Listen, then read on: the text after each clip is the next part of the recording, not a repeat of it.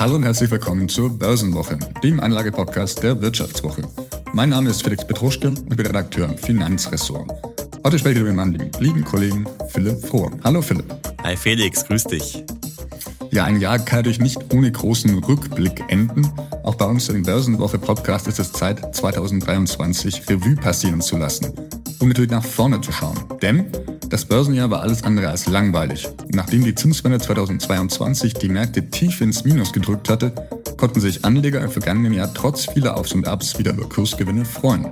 Vor allem die Erholung von Tech-Aktien und der KI-Boom lösten noch eine Jahresendrallye aus. Und selbst der Bitcoin hat sich von der Talfahrt erholt.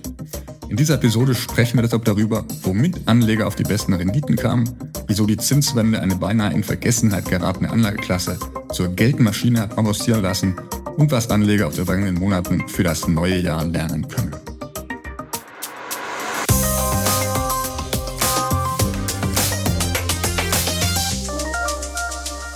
Ja, Philipp, äh, das Jahr neigt sich dem Ende entgegen. Wie hast du denn vor, die Feiertage zu verbringen? Bist du schon fleißig am Glühwein trinken oder kannst du den schon nicht mehr sehen?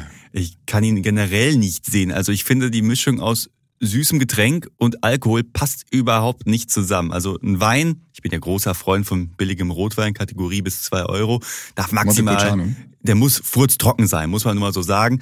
Und dann finde ich Glühwein ziemlich eklig, ganz zu schweigen von den mittlerweile wirklich abartigen Preisen, auch bei uns in Duisburg auf dem Weihnachtsmarkt. Fünf Euro für Glühwein, das äh, grenzt ja schon fast an, an Raub. Wie lief denn das äh, Jahr in der Börse für dich? Hast du wenigstens Grund zum Feiern oder bist du eher beim Frustsaufen angekommen?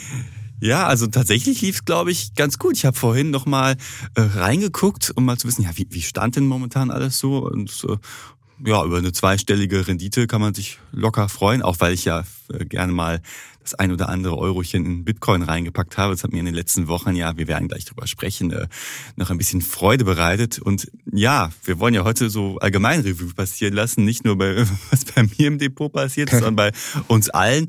Wir wollen ja darüber ein bisschen sprechen, was ist so an der Börse passiert im vergangenen Jahr. Und ja, da kann man, glaube ich, schon sagen, dass es äh, schwer war, keine Gewinne zu machen, oder? Ja, ich habe es mit äh, zwei Anlageklassen tatsächlich geschafft, ein wenig äh, schlecht dazustehen, auch jetzt Welche noch. waren das denn? und, und, und wie schlecht vor allem? Nicht so schlecht tatsächlich, aber es sind vor allem mal ja, etwas auf Nachhaltigkeit getrimmten äh, ETFs gewesen, die da dieses oh, Jahr sehr haben, schlecht gefahren sind. Die haben geblutet für. Richtig, und die bluten leider jetzt immer noch. Also das Blick auf die macht jetzt nicht ganz so viel Spaß. Und das andere? Aber der Rest ist ganz okay gelaufen tatsächlich. Also mein MSCI World, äh, Socially Responsible und sowas hält mich ganz gut bei Wasser und sowas. Das ist ja mein, mein Basisinvestment. Ähm, deswegen bin ich ganz zufrieden. Also hm. aber hätte besser laufen können, aber. Hättest ja. du denn gedacht, so Anfang 23, dass das Jahr dann doch so gut wird. Ich meine, so die ganzen Börsenexperten, die sind ja schon mit etwas mehr Zurückhaltung als sonst, das ist ja eigentlich eine relativ optimistische Zunft, äh, ins Jahr gestartet und davon wurden ja alle so ziemlich überrascht. Also ich meine, wir haben äh, knapp 20 Prozent äh, beim Nasdaq, wir haben 18 Prozent oder so beim MSCI World. Äh, auch der DAX hat um die 20 Prozent gemacht. Klar, da muss man sagen, äh, der DAX äh, ist ein Performance-Index, heißt die Dividenden sind da mit drin. Aber trotzdem finde ich diese ganzen Entwicklungen, die wir gesehen haben, äh, trotz dieser schwierigen Lage, die wir eigentlich prognostiziert hatten, mit dem Krieg in der Ukraine, Inflation, Zinswende, dann kam jetzt auch noch der Krieg in Israel dazu, genau, genau. dass da, da die Entwicklung an den Börsen doch ziemlich gut war und den ein oder anderen Pessimisten von Anfang des Jahres überrascht hat. Oder wie sieht's bei dir aus? Auf jeden Fall. Also ähm, wenn man die ganzen Krisen so äh, nacherzählt, tatsächlich, wie du denkst, es kann ja irgendwie gar nicht gut gegangen sein und so, aber trotzdem scheinen schon viele Krisen entweder eingepreist gewesen zu sein oder Krieg in der Ukraine, muss man sagen, ist ja schon länger da. Das scheint jetzt ein wenig an den Börsen nicht mehr ganz so wild zu sein, die Auswirkungen. Ähm, deswegen, wir haben jetzt auch vor vier Wochen ja noch gesagt, irgendwie, wie wird, wie wird der Winter jetzt, äh, geht dieser Boom zu Ende und sowas. Also die Stimmen, die pessimistisch sind, äh, sind ja noch da. Also es ist eher so, die Börse hört die Stimmen, aber reagiert nicht auf sie. Hm. Ja, die Jahresendrally, die ist ja auch im vollen Gange und Du hast gerade gesagt, ja, die, die Börse reagiert nicht auf die Stimmen. Ja, jetzt könnte man aber auch natürlich sagen, die Börse hat ja vor allem, wir werden gleich darüber sprechen, die hohen Zinsen, äh, da denken ja viele schon, okay, jetzt ist bald Ende, die Notenbanken werden wieder runtergehen und wir haben ja jetzt auch äh, gesehen, Fed-Chef Jerome Powell, also der Chef der US-Notenbank, hat ja schon fürs kommende Jahr Zinssenkungen angekündigt. Ne? Und das haben die Märkte eingepreist und da hatten sie immerhin recht. Da haben Sie recht, ja. Ist für mich natürlich auch so ein kleines Risiko, weil wenn die jetzt Zinsschritte irgendwie nicht kommen oder nicht so groß äh, ausfallen, wie Sie vielleicht denken, dann äh, schaut es wieder schlechter aus. Also die Börse freut sich gerade über ein Ereignis, dass eben noch ein paar Fragezeichen auch dran ist, je nachdem, wie sich die Inflation entwickelt, wie sich der Arbeitsmarkt in den USA entwickelt. Also klar, aktuell schaut alles danach aus, als ob die Zinsen jetzt im nächsten Jahr wieder äh, sinken werden, aber wir haben jetzt auch in diesem Jahr gesehen, so viele Sicherheiten gibt es da jetzt immer auch nicht, was so die weltpolitische Lage angeht tatsächlich. Also der Markt ist gerade sehr, sehr optimistisch, was das angeht. Jetzt sind wir auch voll im Thema ja eigentlich drin. Ne? Wir wollten ja auch die Folge so ein bisschen strukturieren in verschiedene Punkte. Wie sah das Jahr 2023 aus und vor allem, wie geht's 2024 womöglich weiter? Und da ist ja ein Punkt, den wir haben. Ja, hurra, es gibt wieder Zinsen. Jetzt äh, muss man natürlich erstmal einschränkend sagen, das werden nicht alle geschrien haben, dass die Zinsen äh, auch 2023 noch gestiegen sind. Ne? Klar, für Aktienanleger war das natürlich eher äh, schlechte Nachrichten, weil eben, du hast ja schon angesprochen, jetzt eben bekommen wir eben für Festgeld und äh, Tagesgeld äh, zum Teil bis zu vier Prozent Zinsen. Das muss natürlich auch erstmal eine Aktie, eine ETF erwirtschaften tatsächlich und zumal das kriegst du ja relativ. Zumal es ja auch schwieriger wird. Ich meine, wenn jetzt die Unternehmen sich halt höher verschulden müssen, das drückt natürlich auf die Gewinne und äh, wo es weniger Gewinne gibt, sieht auch der Aktienkurs nicht mehr ganz so pralle aus. Ja, wir haben ja auch viele Unternehmen gesehen, die jetzt wirklich Finanzierungsschwierigkeiten bekommen, also auch wirklich die Großen dabei sind. Ähm, deswegen klar, also Hurra, es gibt wieder Zinsen, das ist vor allem jetzt aus Sparda-Sicht, weil die das ja jetzt fast ein Jahrzehnt oder mehr, also ich zum Beispiel fast gar nicht mehr gekannt habe, dass man auf ein Tagesgeldkonto tatsächlich irgendwie noch einen, einen Zins äh, ausgezahlt bekommt. Da muss ja schon froh sein, wenn die Bank mein Geld annimmt, ohne noch was dafür zu, äh, zu verlangen. Also es ist ein schneller Wechsel gewesen tatsächlich. Hm. Und wir sehen ja auch schon, dass äh, viele Banken danach gezogen haben. Also im Schnitt sind wir es bei 1,9 Prozent. Äh, wenn man auch die ganzen äh, Banken mit einberechnet, die überhaupt nichts zahlen. Das ist eine tolle Entwicklung für den Sparer. Aber um jetzt nochmal auch einen Blick nach vorn zu werfen, erstmal für die Sparer jetzt. Gut, wir haben da gesehen, mega Zinsanstieg, wunderbar. Aber jetzt so langsam deutet sich ja schon ab, dass die Zinsen bald wieder sinken könnten. So heißt also, wenn ich mein gesamtes Geld in Tagesgeld reingepackt habe, dann bin ich am Ende des Tages der Großverlierer der Wende von der Zinswende. Ne? Also so langsam sollte man vielleicht mal überlegen, ob man das Geld dann doch eher in äh, länger laufende Festgeldalternativen äh, oder in Anleihen, sprechen wir gleich auch nochmal drüber, steckt. Ja, genau. Also jetzt die hohen Zinsen zu sichern, ist sicherlich ein sehr guter Tipp, weil ähm, also höher steigen sie sehr wahrscheinlich nicht mehr. Im Gegenteil. Nö, das Ding's durch. Ich glaube, ich glaube, letzte Woche kam gerade so eine Pressemitteilung von äh, Verifox rein, dass jetzt zum ersten Mal die Tagesgeldzinsen im Schnitt wieder leicht gesunken sind. Also man sieht hier wohl schon, dass die Wende da ist, der Gipfel ist längst erreicht und äh, ja, jetzt wird die Chance da, sich wirklich vergleichsweise hohe Zinsen zu sichern, die dann mit abflauender Inflation natürlich auch noch attraktiver werden. Hm, gut, das ist jetzt die Sparerseite, also jetzt so langsam umschichten in eher langlaufende Sachen. Aber mit Blick auf die Aktienmärkte ist das ja natürlich eine, eine durchaus wünschenswerte Entwicklung, wenn jetzt die Zinsen wieder sinken sollten. Also man muss ja auch sagen, so im, im laufenden Jahr haben wir auch wieder die eine oder andere Zinserhöhung natürlich gesehen. Es ging ja weiter, dieser Zinserhöhungsrhythmus, um die Inflation zu bekämpfen. Und die Ausschläge waren jetzt natürlich auch nicht mehr so krass wie im vergangenen Jahr. Also 2022 war es ja wirklich so, immer wenn eine Zinserhöhung kam, ging es nochmal bergab mit den Aktien. Äh, das sehen wir jetzt nicht mehr. Also klar, es war ein Jahr mit Auf und Abs, aber im Großen und Ganzen, das sehen wir jetzt ja auch, wenn wir auf die, Jahres, auf die Entwicklung seit Jahresbeginn schauen, ging es ja schon ziemlich aufwärts. Also das Schlimmste der Zinswende ist überwunden, wurde eingepreist. Und ja, jetzt äh, haben natürlich auch viele die Gelegenheit genutzt, die gesunkenen Bewertungen halt zum Anlass zu nehmen, nachzukaufen. Mittlerweile sind wir wieder auf einem Kursniveau, wo man sagt, okay, jetzt gibt's auch so. keine großartigen Schnäppchen mehr vielleicht. Genau, jetzt ist wahrscheinlich schon der Einstiegszeitpunkt wieder vorbei gerauscht für die meisten. Zumindest der günstiger. Also auf lange Sicht lohnt genau. sich natürlich immer noch auch eine Microsoft zu kaufen, würde ich mal behaupten. Äh, da waren äh, hohe äh, KGVs in den letzten Jahren bisher nie ein Grund, warum der Kurs nicht noch weiter gestiegen ist. Von daher wäre ich da relativ entspannt.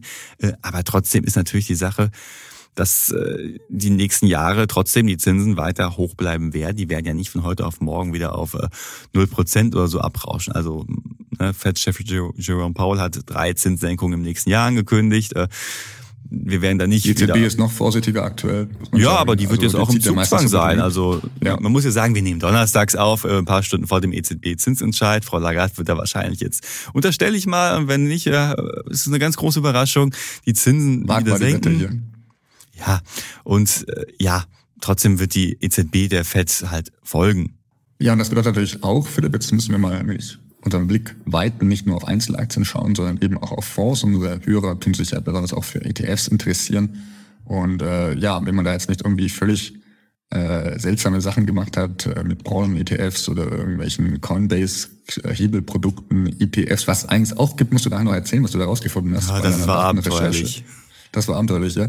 Aber die normalen Sachen, die wir relativ oft äh, empfehlen, sind ja eigentlich in der Regel sehr, sehr gut gelaufen dieses Jahr tatsächlich. Hm, ja, das Standardprodukt, wir haben es gerade schon gesagt, MSCI World, 20 Prozent der DAX, der hat äh, äh, wieder trotz aller Widrigkeiten äh, neue Rekordhoch, äh, neue Rekorde geknackt. Trotz dem ganzen Abgesang auf die deutsche Wirtschaft. Ja, und vor allem war ja auch, ne, ich meine, Volkswagen ist in der Krise wegen der äh, neuen ja, Macht aus China, die auf den Automobilsektor kommt. Bayer hat knapp 40 Prozent verloren dieses Jahr.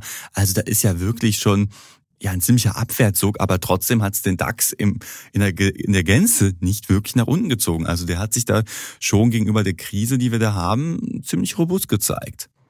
Jetzt hast du aber vorher noch bei deiner relativ aufwendigen Recherche bei unserem Datendienst Bloomberg noch ein paar andere Sachen rausgefunden. Philipp, äh, sag doch mal, was da jetzt so bei die besten Fonds 2023 waren. Ja, wollte ich halt wissen, was waren so die, die, die Top-Renditebringer ETFs des Jahres. Und wenn man das mal ganz ungefiltert durchlaufen lässt, also wirklich jeden, sorry, Mist durchgehen lässt, also Mist ist übertrieben. Aber wenn man jetzt sagt, okay, wir bilden auch äh, gehebelte Produkte ab, wir nehmen sämtliche Länder und wir gucken auch nicht darauf, wie groß der Fonds ist. Normalerweise schaue ich mir ja schon an, wie groß ein Fonds ist, weil dann halt äh, der kostengünstiger gemanagt werden kann. Man sagt immer so 100 Millionen sollten Fonds schon umfassen. Wenn man diese ganzen Kriterien mal rausnimmt, hat man wirklich abenteuerliche Sachen drin. Also äh, dann führen halt mit, mit Abstand äh, zum Beispiel ETFs auf ein äh, gehebeltes Rolls-Royce-Investment. Also wenn ich sage, ich äh, äh hebel dreimal den Rolls-Royce, dann kam es irgendwie auf eine Rendite von 1600 Prozent. Ist natürlich. Lag auf der Hand, sowas zu machen, wollte ich sagen. Total. Also wer das nicht gewusst hat dieses Jahr, also ich bitte dich. Also, der soll es mit der Geldanlage direkt sein lassen, ja, ja. Also, sorry, ja. ja, also. Dass wir das auch nicht hatten im Podcast, finde ich jetzt.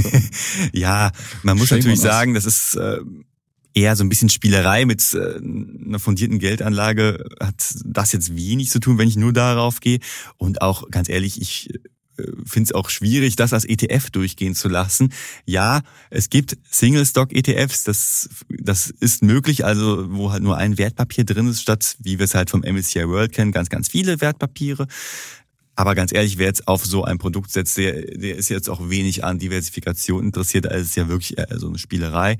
Was auch super funktioniert hat, ist halt ein ähnliches Produkt, also auch ein gehebelter in Anführungsstrichen ETF auf Coinbase, ne, die Kryptobörse, die ja in diesem das Jahr... Das was für dich, würde ich sagen. Du bist also der große Krypto-Fan von uns beiden. Find, aber ich finde ja, dass Coinbase an sich schon äh, ein riskantes Investment ist, weil du ja erstens ein Unternehmensrisiko hast. formuliert. Äh, ja. ja. und gleichzeitig auch noch äh, äh, das Kryptorisiko eingehst, was ja nun mal da ist. Also mit den Kursschwankungen ist das ja kein Investment, das äh, ja für eine äh, solide Wertsteigerung bekannt, sondern für ein, wenn es mal bergauf geht, dann so richtig und wenn es mal bergab geht, dann auch so richtig. Aber auch mit diesem gehebelten Coinbase ETF hat man krasse Gewinne machen können. Aber wir sind natürlich auch äh, ja, Freunde von etwas, konservativ will ich gar nicht sagen, bei dem, was ich jetzt als nächstes vorstelle. Es geht nämlich auch in die Richtung Tech. Ähm, da haben wir mal verschiedene Filter drüber gelegt und guckt, okay, was lief denn am besten, wenn man sagt, äh, ETF mit 100 Millionen äh, Fondsvermögen mindestens. in diesem Fall dann. Ja. Genau, dass man nicht halt den, das Spekulativste vom Spekulativen nimmt, sondern auch mal etwas, äh, was etwas mehr Hand und Fuß hat, sag ich mal. Und da kann man raus, wir haben schon mal im Podcast drüber gesprochen, der ARC Innovation Fonds von Cathy Wood. Ja, oft abgestraft tatsächlich, diese Frau, also schnell aufgestiegen, schnell gefallen tatsächlich in den letzten Jahren, muss man ja sagen, bei ihr. Und äh, ja, diesem Jahr mit einem starken Comeback tatsächlich. Ja, also äh, wenn man mal guckt, so seit Jahresbeginn hat sie einen Plus von 60 Prozent gemacht das ist ordentlich, ist äh, knapp dreimal so viel wie äh, halt ein klassischer MSCI World oder von mir aus auch ein S&P 500.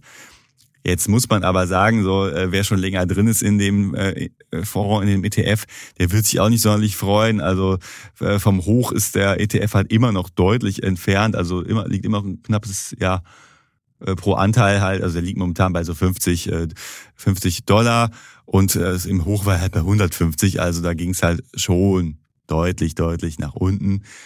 Ja, und warum hat sich jetzt Cathy Woods ETF so erholt? Weil sie natürlich vor allem auf die Werte setzt, die gerade so massiv abgehen. Ne, also Nämlich die Tech-Aktien und den KI-Boom natürlich. Wobei man dann sagen muss, ist der Erfolg gar nicht so super gelaufen, wenn man jetzt anschaut, was eine Nvidia seit Jahresbeginn getan hat und so. Also da hat sie den richtigen Einstiegszeitpunkt auch öfters verpasst tatsächlich. Ja, gleich ist halt bei Coinbase. Also das ist halt momentan ihre größte Position mit so knapp zehn Prozent. Ja, Coinbase hat seit Jahresbeginn äh, irgendwie 240 Prozent gemacht, also da sieht man schon ein Gap, aber äh, es ist ja auch nicht unbedingt Anspruch eines ETFs, dass man äh, die Performance des, äh, äh, der einzelnen Werte halt abbildet, sondern man hat halt ein großes Bündel mit verschiedenen Werten und äh, da laufen halt manche gut, manche weniger gut. Ja, auf jeden Fall zeigt das halt auch nochmal ganz toll, finde ich, äh, wo halt der Wind so an den Börsen 2023 wehte. Wir haben es gerade schon angesprochen und äh, das muss man, glaube ich, nochmal betonen, so die Börsenrally, die wir in den letzten Wochen und Monaten gesehen haben, ja, die gab es ja eigentlich nur, weil halt der KI-Boom so weiterging. Oder losgetreten Genau, also die Börse wurde getragen von wenigen Werken tatsächlich, also von den großen äh, Tech-Konzernen im Wesentlichen. Ähm, und da sind wir schon damit die Frage, ja, wie lange die das durchhalten können, weil wenn es jetzt nicht, wenn die Tech-Werte jetzt auch ein wenig schwächeln sollten, dann schaut es recht schlecht aus mit dem, oder relativ äh, ja, es ist das Ganze auf relativ, ähm, wie sagt man, hölzernen Füßen gebaut, diese äh, Rallye.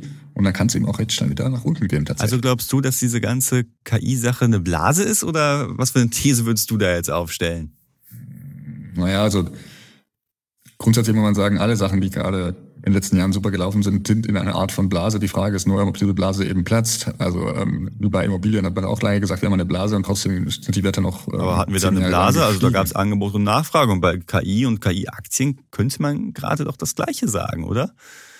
Äh, ja, es ist eigentlich auch die Frage, dass was man sehr schwer einschätzen kann, ob diese ganzen Sachen, die sie gerade entwickeln, wirklich einen großen Nutzen haben jetzt für Unternehmen oder für eben auch den Privatmenschen. Also, ich finde ChatGPT ah, super. Also wäre ich jetzt noch in der Schule oder würde noch studieren, ich würde mir keine Gedanken mehr meinen Abschluss machen.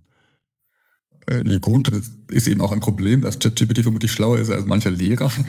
Aber es ist halt die Frage, ob das jetzt wirklich in breiter Masse ähm, angenommen wird oder ob, ob die Ergebnisse eben dann auch eben sich weiter verbessern. Weil aktuell tut es eben viel auch nacherzählen, nachrepetieren, er kann es wunderbar machen, aber äh, ist die Frage, wie zuverlässig es dann eben ist, wenn es dann eben auch um Sachen geht, die eben komplett stimmen sollten, nicht nur eben zu 99 Prozent.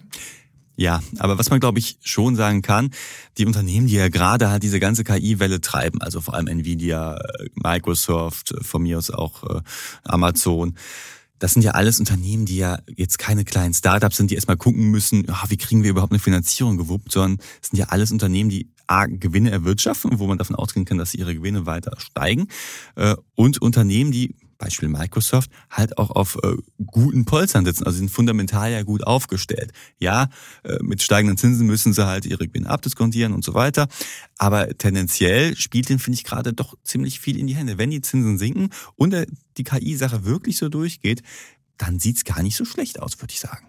Ich bin da bullish. Also die haben die Power, das im großen Maße durchzusetzen tatsächlich und dann die Leute auch, also ihre Kunden, die sie ja schon im Vielfach haben, eben zum Nutzen fast schon zu zwingen tatsächlich. Das ist, denke ich, der, der Trick dahinter diesem Geschäft. Und wie ja, du sagst, an Microsoft ähm, kommt man nicht vorbei. Genau, richtig. Also das ist, oder wie bei Apple eben auch, du bist eben einmal drin im System und kommst da nicht mehr raus. Und wenn dann auf ein paar Dienstler zukommen, freust du dich erstmal, aber richtig ablegen kannst du sie gar nicht. Also das ist so, denke ich, wie du sagst, also das, diese Markt macht einfach äh, entscheidend und äh, auch ich würde das nicht sagen, dass eine Microsoft jetzt in den nächsten Jahren oder eine Nvidia äh, komplett einbricht. Das ist, denke ich, völlig unrealistisch. Hm. Dann schauen wir doch mal auf eine andere Anlageklasse, die wir gerade schon so ganz grob angesprochen hatten und die ja 2023 ihr richtiges Comeback feierte, nämlich Kryptowährungen. Ne? Kathy Wood setzt auf Krypto und Vielleicht und auch, Philipp Frohn auch. Und Philipp Frohn auch. Äh, nicht so sehr wie Kathy Wood, würde ich behaupten. Also da ist mir jetzt dann doch etwas zu unsicher. Aber ich würde schon die These aufstellen, dass 2023 so das Jahr vom Bitcoin war. Hättest du das am Anfang des Jahres gedacht? Nee, ganz ehrlich, Anfang des Jahres äh, hat man ja noch so auf jeden Fall die Nachwehen des FTX-Dramas halt äh, verdaut. Wir erinnern uns, das war ja im November 22, als äh, Sam Bankman-Frieds Kryptobörse, damals immerhin die zweitgrößte der Welt, äh, drittgrößte der Welt, äh, kollabierte, in die Insolvenz ging, Milliardenlöcher in den Bilanzen und alle haben gesagt, boah, der Bitcoin, der wird jetzt auf jeden Fall äh, daran zugrunde gehen. Also man muss sagen, der Bitcoin wird ja schon gefühlt eine Million Mal totgesagt. Bisher hat er es immer wieder geschafft. Genauso wie er eine Million Mal wieder auferstanden ist und quasi von ja. Aber wie du sagst, Sam McBinfield war ja schon eine, wirklich eine Krise, wo man dachte, okay, ist dieser Ton halt nur was für Betrüger und äh, möchte gern äh, Proleten. Er holte sich von diesem Schock und man muss leider sagen, leider, man muss sagen, er hat sich wieder erholt, relativ schnell, also sehr, sehr schnell sogar. Hm, absolut, das war ja so der, der absolute Tiefpunkt, da waren wir bei 15.000 Dollar. Anfang des Jahres sah es auch nicht besser aus. Jetzt sind wir bei deutlich über 40.000 Dollar. Also da gab es eine unfassbare Rallye. Äh, war Anfang des Jahres, glaube ich, echt nicht abzusehen. Man wusste immer, okay, der Bitcoin, ähnlich wie bei äh, Tech-Werten, leidet halt unter hohen Zinsen, weil was soll ich mit dem Bitcoin, wenn ich jetzt für eine Staatsanleihe, wir werden gleich drauf kommen, äh, wieder ordentliche Renditen kriege? Dann muss ich mir dieses Risiko, was ich beim Bitcoin habe, wirklich nicht geben. Und dieses Risiko hat sich ja im Laufe des Jahres immer weiter minimiert, dass man sagt, okay, Jetzt wird's noch mal ein bisschen doof, aber irgendwann haben wir so den Punkt erreicht, wo die Zinsen einen Peak erreicht haben und vielleicht wieder sinken könnten. Das war halt eine Sache, worauf viele Bitcoin-Anleger spekuliert haben. Und ja, so richtig abging es natürlich ab Oktober, muss man ja sagen. Ja, mit der Hoffnung, dass ähm, bei der Bitcoin-ETF äh, zugelassen wird, was dadurch sowas wie ein, ja, ein Ritterschlag äh, für diese Anlageklasse wäre, weil es dann eben deutlich einfach noch handelbar wäre, der Bitcoin, für auch hätte auch für institutionelle Anleger noch einfacher zu investieren wäre. Und allein diese Hoffnung, muss man sagen, also ist ja noch nicht beschlossen, dass ein Bitcoin-ETF bald kommt, äh, hat den Kurs nochmal wahnsinnig nach oben getrieben. Auch verständlicherweise. Also wenn jetzt auf einmal Institutionelle, die ja bisher nicht in Bitcoin investieren können in den USA, in den Markt kommen können mit diesem Spot-ETF, so heißt das. Das ist halt ein äh, ETF, der halt den Tages-, den sekundenaktuellen Bitcoin-Preis halt abbildet und anders als bisherige sogenannte Future-ETFs halt äh, keine, nicht einfach so den Wert abbildet, sondern wirklich mit physischen Bitcoins unterlegt ist. Und das ist halt sehr wichtig für Institutionelle, sonst dürfen zum Beispiel Pensionskassen nicht da rein investieren, ist halt so eine Regularik. So, und wenn jetzt halt dieser Spot-ETF kommt, am 10. Januar könnte er zugelassen werden, munkelt man so, dann ist es natürlich, könnte es ein Game Changer sein für Bitcoin, weil dann nochmal massiv institutionelles Geld halt reinkommen kann. So, und darauf hoffen jetzt natürlich alle. Es werden wieder Kursziele ausgerufen, die jenseits von Gut und Böse sind. Alles mit Vorsicht zu genießen. Aber ich glaube, man kann da schon ziemlich optimistisch sein, dass da auf jeden Fall noch was geht, wenn denn halt dieser Bitcoin-ETF kommt. Wenn nicht, dann ja, äh, geht's nochmal richtig schön nach unten, würde ich behaupten. Äh, ja, das würde ich mich anschließen an diese Prognose tatsächlich. Und beim Bitcoin würde ich jetzt für die nächsten Monate tatsächlich keine Prognose wagen wollen. Aber noch besser lief ja tatsächlich Solana. Ich weiß nicht, ob du das gesehen hast. Also es ist ja auch so eine, äh, eine der Top 10 Kryptowährungen. Ja. Und die ging ja also richtig steil. 600 Prozent hat sie in diesem Jahr ungefähr gemacht. Ne? Also eine wahnsinnige Entwicklung. Jetzt muss man da natürlich sagen, okay, äh, Solana war noch mal deutlich mehr abgestraft worden als andere Kryptowährungen, weil die äh, bei äh, FTX halt in den Bilanzen halt rumschwirrten und alle die Dinge abgestoßen haben und es jetzt zu einer deutlichen Erholung halt kam. Aber das zeigt nochmal, mit Krypto war auf jeden Fall, glaube ich, in diesem Jahr mit am meisten zu machen. Also 150 Prozent Roundabout plus haben wir gemacht. Ja, schön, dass du sagst nochmal, also äh, Krypto ist ja nicht nur Bitcoin, auch wenn das eigentlich die bekannteste Währung ist, sondern da hängen ja noch wirklich sehr viele andere Währungen dran. Ether als der Zweitkurs zum Beispiel hat, ja, langsam, vielleicht ein wenig auf den Weg nach oben gemacht wieder. Ähm, deswegen, also wer jetzt noch einmal investieren will in Krypto, man muss sich jetzt nicht unbedingt nur den Bitcoin anschauen, es gibt auch andere interessante ähm, Möglichkeiten. Wobei ich da immer vorsichtig wäre. Also wenn ich noch nichts mit Krypto gemacht habe, dann würde ich dann schon eher auf die beiden Platzhirsche gehen, also Bitcoin und Ethereum, also die beiden großen Kryptowährungen, die sich einfach etabliert haben als andere, kann ich dann vielleicht als Ergänzung nehmen, wenn ich eh schon in Krypto mit drin bin, aber es würde ich jetzt nicht so dezidiert nach vorne stellen. Ja, dann kommen wir jetzt von den Kryptomöglichkeiten, Krypto-Gold-Chancen tatsächlich zum, zum echten Gold. Philipp, denn auch dieser Rohstoff hat in diesem Jahr ein wirkliches Comeback gefeiert und äh, steht aktuell so hoch wie noch nie in der Geschichte. Ja, also ne, Gold hat eine unfassbare Rallye halt hingelegt. Also tänzelt jetzt in Dollar gerechnet halt um die 2000 äh, Dollar Marke herum. Könnte neues äh, Rekordhoch knacken, hoffen jetzt natürlich viele Anleger. Ja, der Grund dafür ist, glaube ich, nicht ganz so schön. Ne? Also Gold gilt ja seit Jahrhunderten als Krisenwährung. Anleger flüchten da rein, wenn es halt irgendwie ein bisschen brenzlig wird drumherum. Und das hat nicht nur mit der äh, Inflation zu tun, ne? wo halt äh, viele Anleger hoffen, dass man mit Gold die Inflation ausgleichen kann, sondern halt mit, äh, naja, ziemlich unschönen Geschichten, die so am Erdball gerade kursieren. Ja, also man muss leider sagen, dass eben der, die, der letzte Peak vom Goldpreis eben vor allem durch äh, den Krieg im Nahen Osten ausgelöst wurde, also mit dem Angriff auf Israel und äh, Israels Angriffen im Gazastreifen. Ähm, und äh, sich seitdem eben ja der Preis sogar nochmal erhöht hat, was ihr dafür spricht, dass äh, viele damit rechnen, dass diese äh, Krise noch äh, sehr lange äh, schwelt und vielleicht auch noch andere Länder mit reinzieht. Äh, hoffen wir nicht natürlich, aber wie du sagst, also Gold ist leider immer ein Indikator dafür, wie wie unsicher oder wie, wie sicher es der Welt gerade zugeht. Und wenn der Goldpreis hochsteht, heißt das, dass viele Anleger ähm, damit rechnen, dass das eher chaotisch gerade zugeht tatsächlich. Wo, wobei, wenn man sich mal den, den Goldpreis so anschaut, so die Entwicklung im laufenden Jahr, also man könnte sagen, okay, es war immer irgendwas los. Wir hatten halt äh, und haben ja immer noch eine Inflation, die über der Zielmarke der Notenbanken liegt. Das liegt ja bei zwei Prozent. Wir haben so zwischen drei und vier Prozent irgendwie gehabt, äh, zuletzt zumindest. Äh, dass Gold davon profitieren müsste, aber war jetzt nicht so, als hätte Gold so einen ständigen Aufwärtschart halt gehabt, weil halt Gold von einer anderen Sache auch in diesem Jahr noch gebremst wurde. Natürlich, also durch die hohen Zinsen, wie du sagst, warum soll ich Gold haben, wie beim Krypto-Investments eben auch. Ich kriege ja keine, keine Zinsen darauf. Ich brauche erstmal, also die Inflation muss ich erstmal schlagen durch einen steigenden Kurs. Da muss der Goldpreis eben schon deutlich äh, nach oben gehen, um dadurch, dass ich eine reale Rendite rausbekomme. Ja, und das passiert natürlich nicht, wenn die Zinsen steigen. Das drückt halt äh, auf Gold. Das ist halt ein bisschen paradox auch. Also man sagt, ja, mit äh, Gold kann man die Inflation schlagen, ist ein toller Inflationsschutz. Ja, bedingt, ne, wenn halt die Zinsen steigen und ich attraktivere Alternativen habe, dann greife ich vielleicht eher dazu als zu Gold, wo ich ja letzten Endes nur auf Kurssteigerung hoffe. Ja, und der, der Goldpreis ist natürlich jetzt auch wirklich schwer zu verstehen. Also ich habe da mal vor ein paar Jahren einen Artikel darüber geschrieben, dass selbst Notenbankchefs sagen, dass die den Goldpreis nicht wirklich äh, verstehen, weil eben. Willst du auch sagen, dass da manipuliert wird und da böse Mächte im Hintergrund die Strippen ziehen?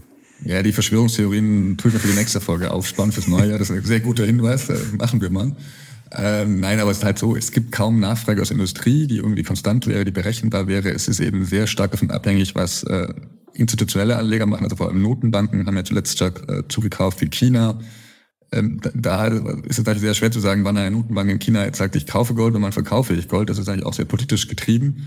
Ähm, und ja, hat ja auch einen Grund. Ne? Ich meine, die machen das ja, damit sie halt ihre Abhängigkeit vom Dollar halt verringern. Das wird ja nicht aus Lux und Dollerei gemacht. Äh, aber klar. Und du siehst ja auch, um sich da noch ein bisschen zu bestärken, du hast ja gerade gesagt, ja, es kommt vor allem von institutionellen, von Notenbanken. Äh, die Nachfrage bei Privatanlegern, die ist aber zuletzt so ein bisschen zurückgegangen, muss man sagen. Also die Mittelzuflüsse in ETFs, die waren jetzt nicht mehr ganz so pralle. Genau, was eigentlich wieder widersprüchlich ist, tatsächlich, wo man denkt, alle flüchten in Gold. Äh, ja, aber es ist halt nicht wirklich Privatanleger, die es machen, da eher die großen Player. Ähm, kann mir natürlich egal sein, wenn ich jetzt schon seit zehn Jahren irgendwie Gold so als Stabilisierung habe und freue ich mich eben, wenn gerade jetzt irgendwie Gold nach oben geht. Aber man muss auch sagen, mit Gold werde ich jetzt nicht die ganz großen äh, Sprünge machen. Das ist eher so ein Stabilitätsanker tatsächlich. Hast du Gold, Philipp, im Depot? Ja, ja, so ein bisschen äh, Gold, finde ich, gehört schon da rein. Äh, natürlich auch das Digitale in Form von Bitcoin, nein, kleiner Scherz. Äh, aber ich finde, das kann nicht schaden. Und auch die Performance, die war ja, wenn man ganz ehrlich ist, so in den letzten Jahren auch nicht übel für äh, ein Asset, das mir vordergründig Sicherheit und Stabilität reinbringen soll. So, jetzt ist natürlich die Frage, gut, wir haben, wir tänzeln da ums Rekord hoch herum. Soll ich da jetzt noch einsteigen? Ja, nein. So die Grenze von 2000 Dollar, die ist natürlich auch ziemlich schwierig, ist halt so eine wichtige Marke für den Goldpreis und in der Historie ist er halt immer so äh, daran abgeprallt, ging schon mal in diese Höhe, dann ging es wieder nach unten. Runde Marken, die fallen halt nicht über Nacht, muss man sagen. Und das sieht man da jetzt halt auch. Aber es gibt ja schon so ein paar Punkte, die mich beim Gold äh, ziemlich optimistisch stimmen, dass es da im nächsten Jahr auch noch weiter nach oben gehen wird weil eben, wie wir annehmen, die Zinsen sinken werden, was wieder Gold attraktiver macht tatsächlich. Ähm, trotzdem, also ich bin ein wenig vorsichtig bei Gold tatsächlich, weil wir hatten jetzt irgendwie Finanzkrise 2010, war ja Gold irgendwie auch ein Riesenhype um Gold und da haben Analysten irgendwelche Kurse von 5.000 und 10.000 ja, Dollar aufgerufen. Analysten geben meistens irgendwelche abenteuerlichen Kurse raus. Also. Das stimmt, ja, aber nur als kleine Erinnerung irgendwie, also es ist immer schnell gesagt, irgendwie Gold kann nur nach oben gehen. Ja, also mit dem Einstieg jetzt ist es, denke ich, über eine Typsache, ähm, ob ich jetzt ähm, Gold langfristig darauf vertraue, dass das irgendwie mindestens stabil bleibt, bestenfalls eine kleine Rendite immer erwirtschaftet, aber ich würde da jetzt nicht irgendwie meine, meine Rente damit planen. Okay, dann schauen wir aber mal auf eine andere Anlageklasse, die ebenfalls ein Comeback gefeiert hat 2023. Ne? Eine Anlage Und die vielleicht eher für Rentenansprüche bisher gibt, tatsächlich, zumindest für langfristige Anlegung. Ja, nämlich eine Anlageklasse, die lange, lange wirklich tot war, an die ich mich als äh, ja unter 30-Jähriger auch vielleicht erstmal gewöhnen musste, weil es in den letzten Jahren wirklich keine Rolle spielte, nämlich Anleihen. Nach einer kurzen Unterbrechung geht es gleich weiter. Bleiben Sie dran. Wie geht es weiter mit der Europäischen Union? Präsidentschaftswahlen in den USA, EU-Parlamentswahlen, geopolitische Krisen und wirtschaftliche Schwierigkeiten. Wir suchen Lösungen für diese Herausforderungen. Am 19. und 20. März auf der digitalen Europakonferenz von Handelsblatt, Die Zeit, Tagesspiegel und Wirtschaftswoche. Über die Zukunft Europas sprechen wir mit Bundeskanzler Olaf Scholz, Wirtschaftsminister Robert Habeck und vielen mehr. Kostenlose Anmeldung unter europe20xx.de wir hatten einen unfassbar langweiligen Beruf. Äh, gefühlt äh, hat da niemand mehr investiert, wenn er es nicht musste tatsächlich. Es gab ja da fast keine Zinsen auf Anleihen. Man schaut irgendwie, Deutschland hat ja quasi noch Geld bekommen, wenn sie Geld ver, äh, verliehen haben. Hm. Ja, die Rendite, die war negativ, ne? Genau, richtig. Und das hat sich jetzt eben auch im Zuge der Zinswende radikal gedreht, Philipp was im ersten Moment, muss man sagen, für Leute, die trotzdem noch Anleihen hatten, irgendwie, warum auch immer in den letzten Jahren, ja eine schlechte Nachricht war. Erklär mal, warum das dahinter steht. Ja, ist natürlich so das Ärgerliche. Ne? Also Anleihen waren ja so wie Gold ja immer so ein bisschen so der Sicherheitsanker im Depot und man hat immer gesagt, man sollte einen gewissen Anleiheanteil haben, weil sie sich gegenläufig zu Aktien entwickeln. Also wenn es mal bei den Aktien runtergeht, was wir durchaus gesehen hatten so in den äh, vergangenen anderthalb Jahren auch mal, äh, dann geht's halt bei den Anleihen nach oben. Aber Jetzt war halt eine Sondersituation. So, die Notenbanken haben auch in diesem Jahr die äh, Zinsen angehoben und das drückte halt auf Anleihen, beziehungsweise auf alte Anleihen, muss man ja sagen. So, heißt also, wenn ich jetzt als Unternehmen oder als Staat 2023 neue Schulden machen wollte am Kapitalmarkt, muss ich höhere Zinsen zahlen. Gibt es wieder ganz nette Coupons für Anleger. Wer jetzt einsteigt, der konnte halt total profitieren. Wenn ich jetzt aber Anleihen gehalten habe, dann gingen halt die Kurse nach unten, weil meine alten Anleihen niedrigere Coupons abwerfen und halt für Anleger halt uninteressant wurden, so nach dem Motto, weil was willst du halt mit einer 0% Staatsanleihe, wenn ich auch 2% kriege. Ne?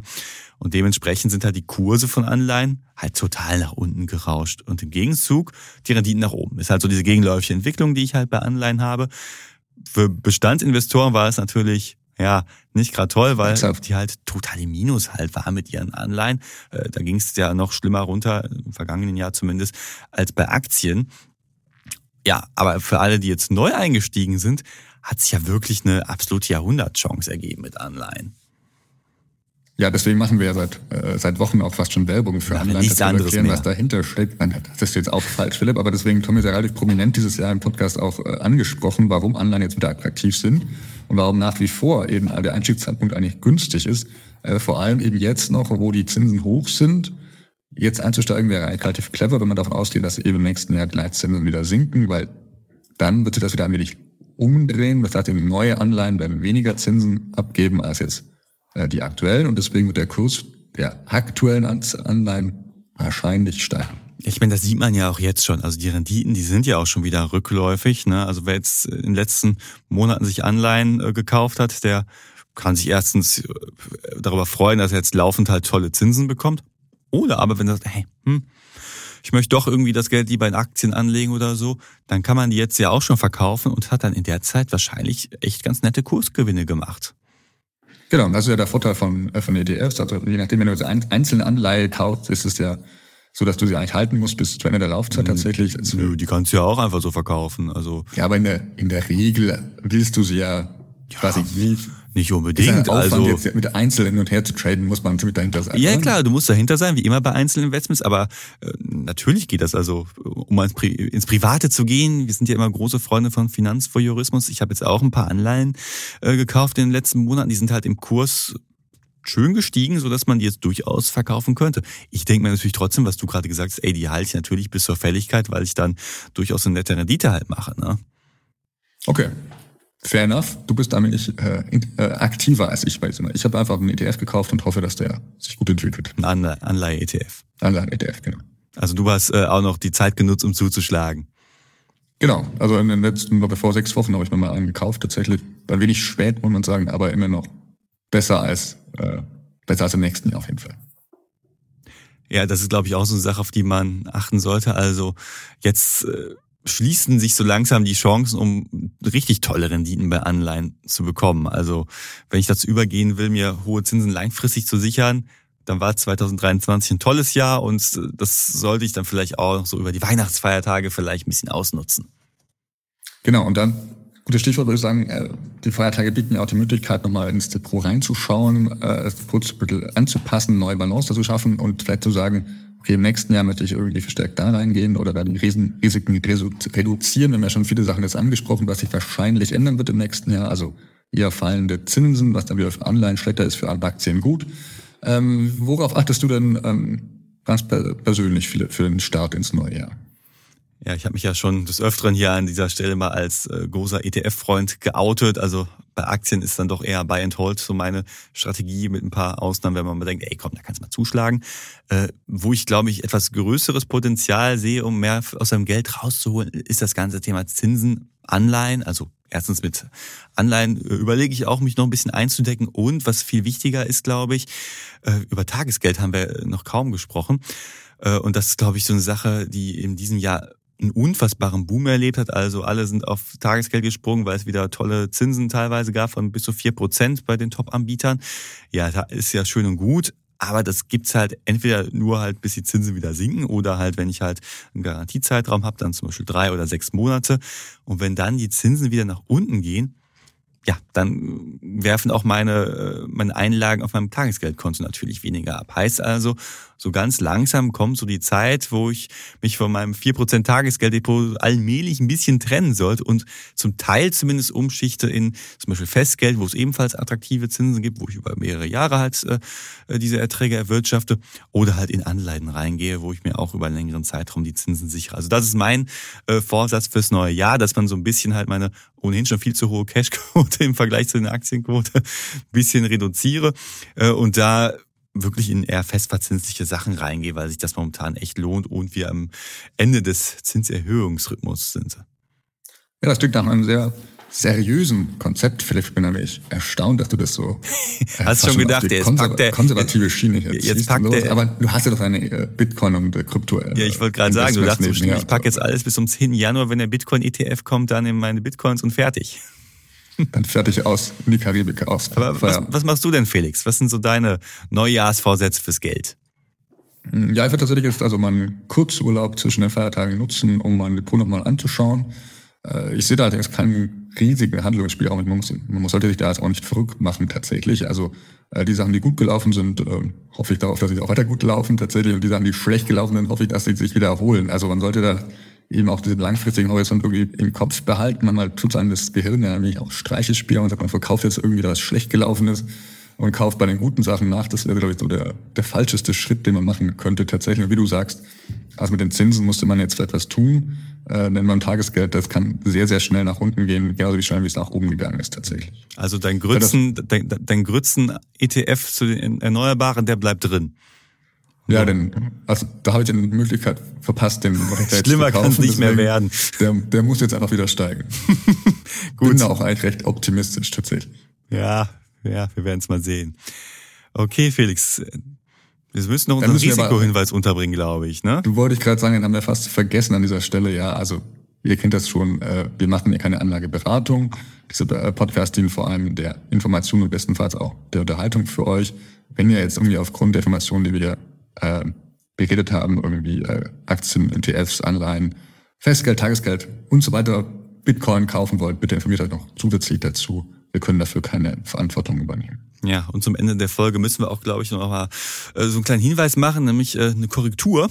Ne, die äh, Kollegen von Around Town, das Immobilienunternehmen, äh, haben uns auf einen Fehler hingewiesen, den wir in einer Folge vor ein paar Monaten, wo es halt um das ganze Thema Immobilienaktien ging, äh, gemacht haben. Und zwar haben wir da gesagt, äh, dass das Rating, das S&P-Rating bei nur BB Plus liegt. Tatsächlich ist es aber BBB Plus, also Triple B Plus. Ja, da haben wir wohl ein B beim Aussprechen äh, unterschlagen. Ich, ich fürchte, das war ich, weil ich gerne mal ein paar Wörter unterschlage. Wir bitten den Fehler zu entschuldigen tatsächlich an dieser Stelle. Ja, wir hoffen, euch hat diese Folge gefallen. Und natürlich, oh dass ihr auch in diesem Jahr äh, schöne Kursgewinne gemacht habt und im nächsten Jahr es auch so weitergeht. Ja, und Stichwort äh, weitergehen. Auch dieser Podcast wird im neuen Jahr genauso weitergehen äh, wie bisher. Wir freuen uns auf euch und wünschen euch noch eine schöne vorweihnachtliche Zeit an dieser Stelle. Düsseldorf aus Düsseldorf. Welche ETFs gehören ins Depot? Was muss ich über Anleihen wissen? Und sollte ich jetzt noch in Bitcoin investieren? Als Finanzjournalisten beschäftigen wir uns täglich mit diesen Fragen und helfen dir im Podcast dabei, dein Geld erfolgreich anzulegen. Ja, manchmal sucht sich Philipp auch in Ruhrpott-Romantik. Und Felix moppert auch gerne mal über krude Finanzbumsbuden. Aber vor allem geht es darum, dir das wichtigste Anlagethema der Woche näher zu bringen. Die Vivo Börsenwoche. Immer montags.